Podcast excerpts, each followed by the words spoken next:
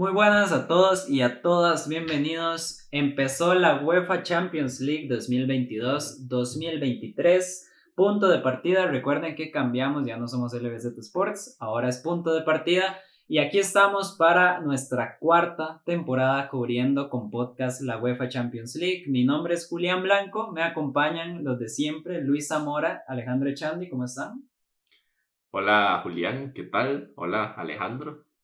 Em, hola Miguel también, que Julián no lo presentó. Lo iba a presentar ahorita, ya, lo presentamos. Creo que hay discriminación dentro de los nuevos participantes en el proyecto. Y muy contento de hablar de la Champions, pero no muy contento en general.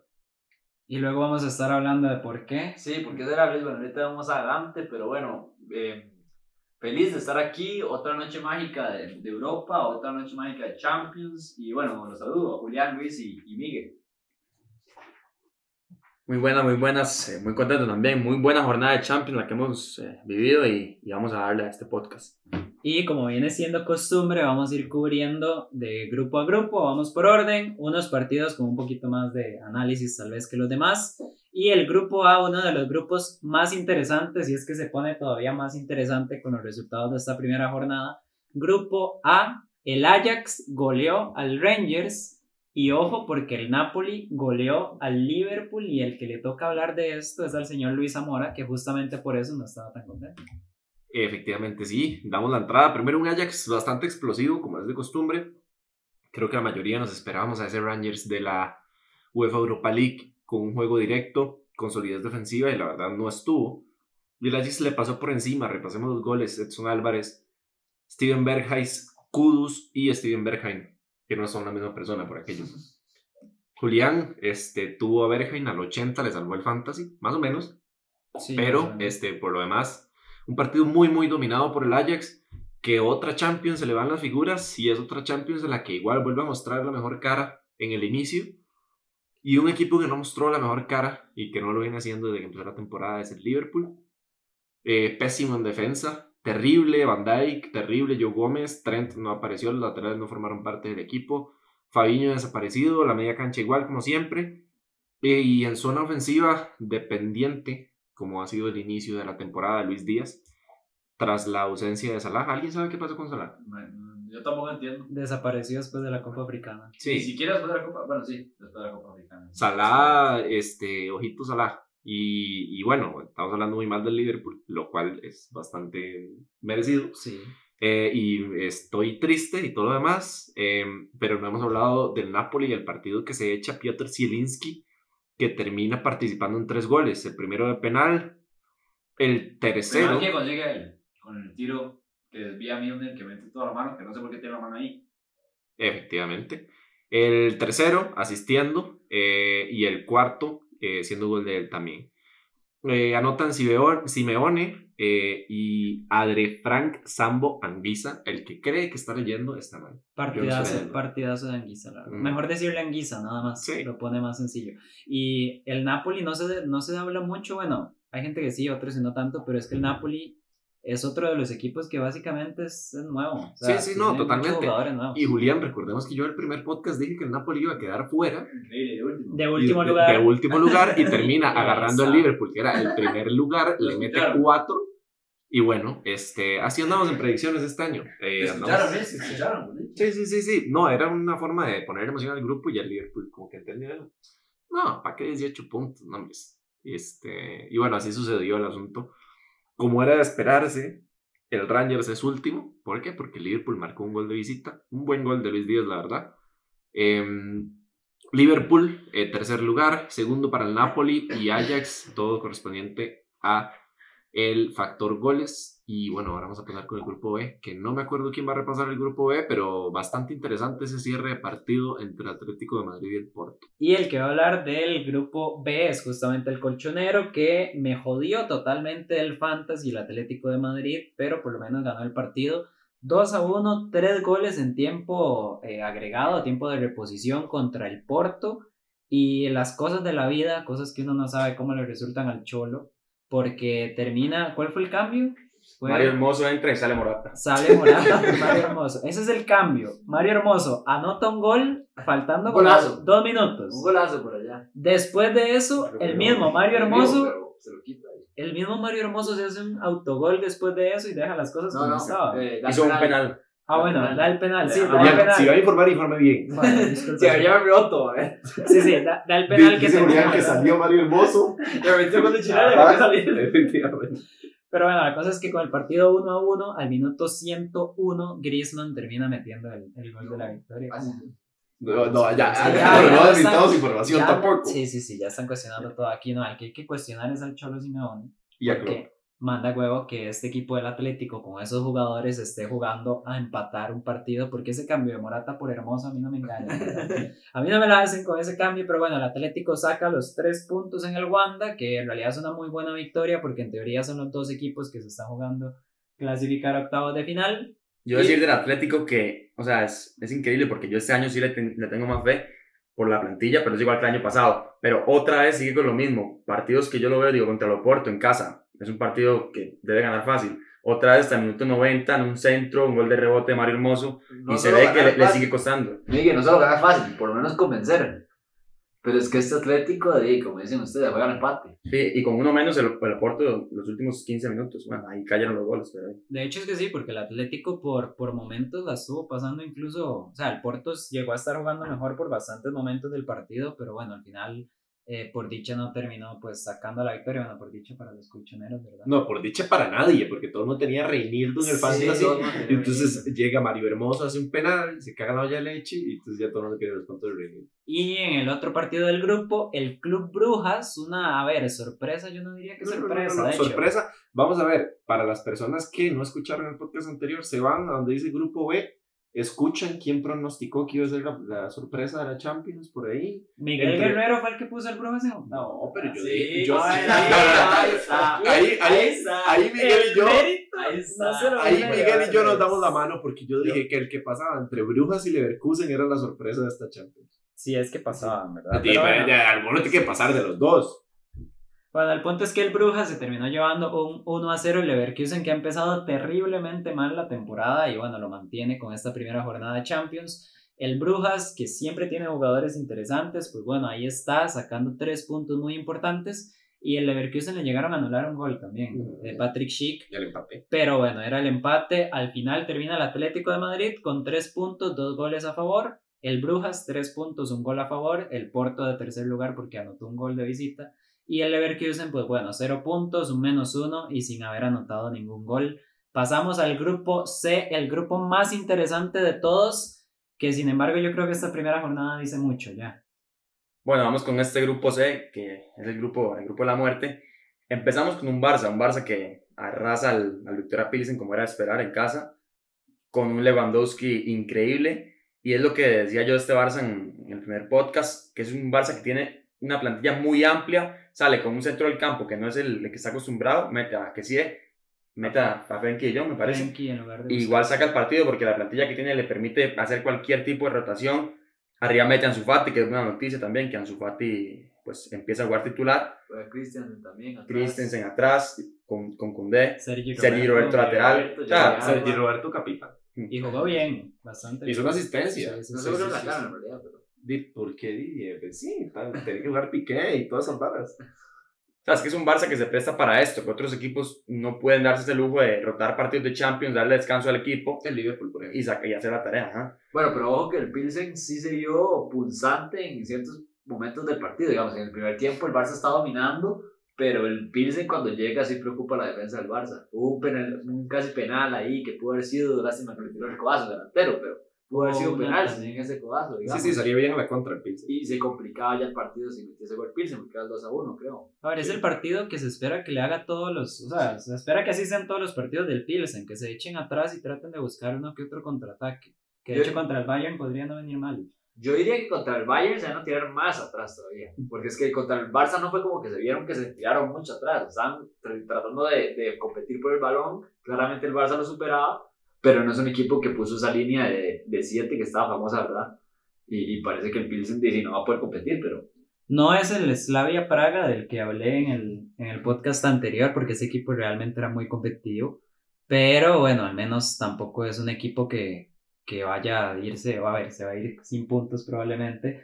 pero algo Tal vez le por empate el. Inter. Cuidado ya, cuidado ya. Cuando juegue en casa va a ser una historia Sí, sí, sí. completamente diferente. Cuidado con el Inter. Bueno, y seguimos con, bueno, el Barça gana con, aunque se le complique el partido, o sea, otros años no lo, hubiera, no lo hubiera sacado con un equipo encerrado atrás, pero las individualidades de ahora, Lewandowski, Dembélé, arriba, pues es lo que termina marcando este partido. Un agradecimiento máximo a Dembélé. El partido de Dembélé fue Para mí es el jugador del buenísimo. partido. Buenísimo, Sí, sí. la verdad. Para Por mí cierto, sigue siendo Me Lewandowski. parece que tres- pero dos asistencias, o tres, dos. dos asistencias Lewandowski. Sí, sí, sí. Sí, Lewandowski se va con regalo. triplete también. Sí, no, las- Y- eso es lo que digo. Las sensaciones que deja el Barça, digamos, son muy Son muy positivas. Y recordemos que hay jugadores como Rafinha que no ven minutos, Exacto. Busquets no juega. Bueno, eso es una ventaja. Mm. Eh, eh, sí, y, y bueno, Bellerín, que uno de- debutado, y Marcos Alonso.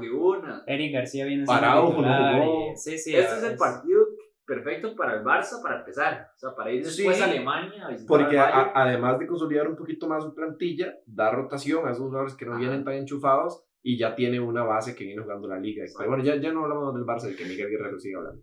Bueno, pasamos al, al Bayern Inter, para mí uno de los partidos de, de la jornada, o sea, sobre todo por los, los nombres de los equipos. Y bueno, yo creo que fue un, un partido bastante, el Inter dio bastante pelea dentro de, lo que, dentro de lo que cabe. No hizo un mal partido el Inter, tuvo sus opciones, pero el Bayern sigue siendo ese equipo sólido que, que, que demuestra que aunque no tiene grandes refuerzos, más allá del gran fichaje que es Sadio Mané, pues es un equipo que siempre está ahí, que siempre es de los mejores.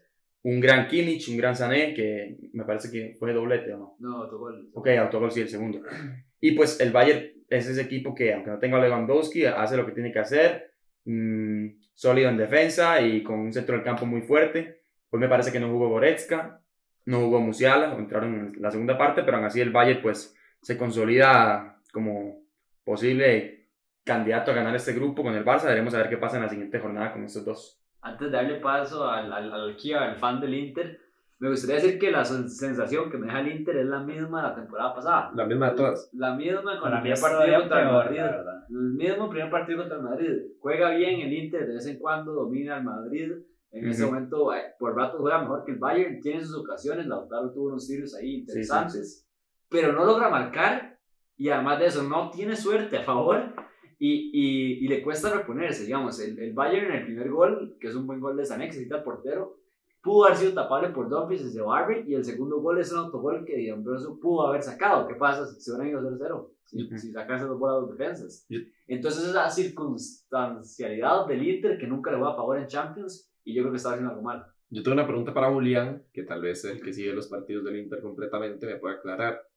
¿Por qué Varela no jugó hoy y jugó Mkhitaryan de interior? Es- eso es algo que no, que no me explico. O sea, no es lesión. Venía a hacer un Desconozco, golazo, no, desconozco la verdad si es una No, lesión o algo. sí No, me sorprendió no, no, no es que venía haciendo un golazo, venía siendo el mejor jugador del Inter desde es hace dos es, temporadas. es que es el mejor. Bueno, para mí es Marcelo Brozovic. O sea, ahí, ahí, se complementa muy Pero, bien. pero sí, sí, Varela es importantísimo y me sorprendió mucho también verlo en banca que jugara Mkhitaryan y Chalhanoglu. Sí, muy ofensivo. Pero, a ver, para mí el mejor jugador del Inter en el partido es Onana.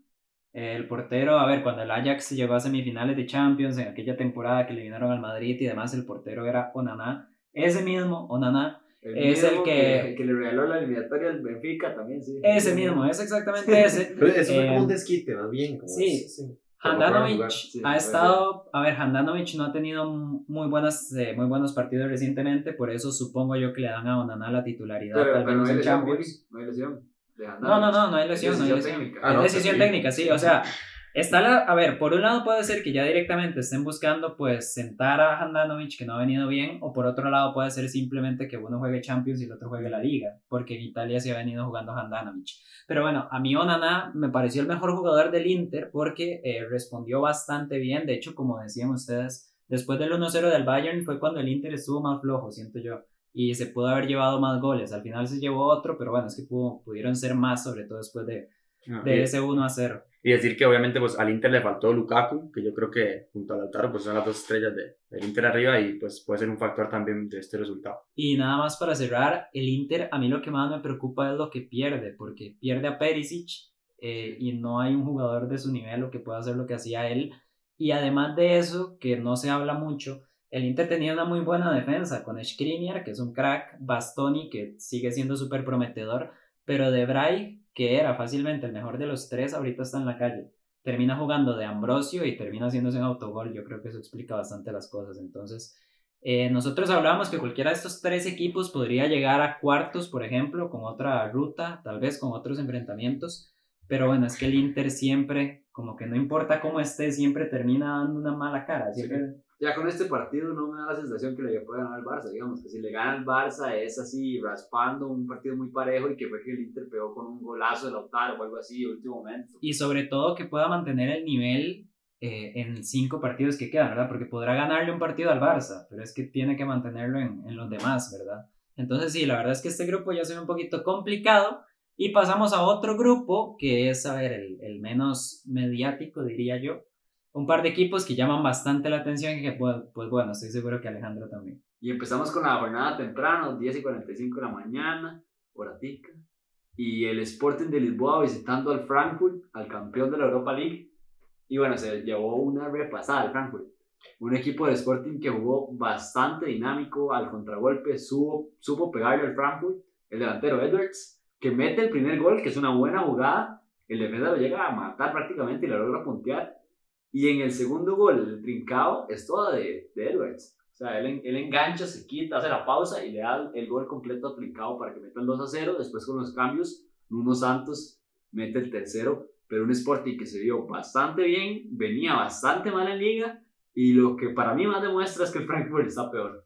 Este era el partido más fácil del Frankfurt de toda la fase del grupo, ¿verdad? Sí. De hecho, interesante porque Marcus Edwards es canterano del Tottenham y el Tottenham lo dejó irse. Y bueno, ahorita justamente está en el grupo del Tottenham. Y otra cosa que iba a mencionar, yo siento que, a ver, del Leipzig hablamos después, en el siguiente podcast, Sí. pero yo creo que nos dejamos llevar mucho por ese partido del Frankfurt y el Leipzig, ¿verdad? Porque en realidad el Frankfurt, eh, viéndolo por este partido y por los demás partidos fuera de ese, la verdad es que no ha tenido para nada un buen inicio de temporada. Qué vacilón que es como la jornada de las sorpresas, ¿verdad? O sea, obviamente los equipos llamados a cumplir, excepto el Liverpool, cumplen, pero en- dentro de esos potenciales segundos puestos en todos los grupos hay resultados extraños. Y es, eso es interesante, poner los grupos bonitos. Bueno, el Chelsea también la arriba, hay que. Sí, sí, sí. Bueno, el segundo partido fue el del Tottenham Marsella. eh, se jugó en, en- en Inglaterra, en Londres. Y el equipo del Tottenham que le estaba costando encontrar esa llave del gol, estaba proponiendo tampoco demasiado, porque sabemos que es a, a lo Conte, ¿verdad? Entonces tampoco es tirarse arriba si van 0-0.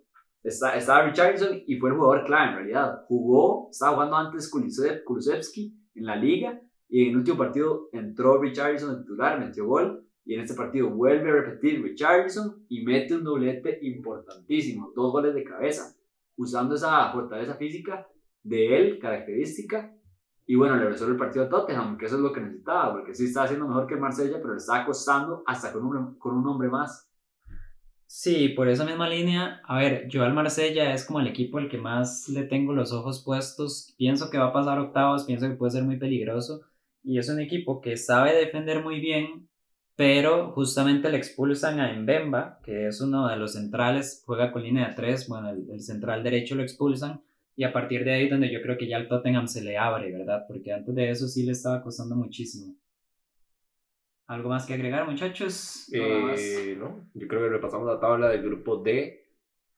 Tottenham y Sporting líderes. Sporting lleva un gol más, por eso marcha en primera posición. Y por allá tenemos al Marsella y al Frankfurt en el fondo de la tabla. Lista la primera parte del podcast. Uliana. Falta una cosa, no podemos perder la tradición, muchachos. De estos cuatro grupos, ¿cuál fue el jugador que más les gustó? Jugador de media jornada, por decirlo así. Yo, a ver, es que yo tengo varias opciones, entonces quiero escucharlos a ustedes, a ver, y, y yo escojo la que, la que no digan, básicamente.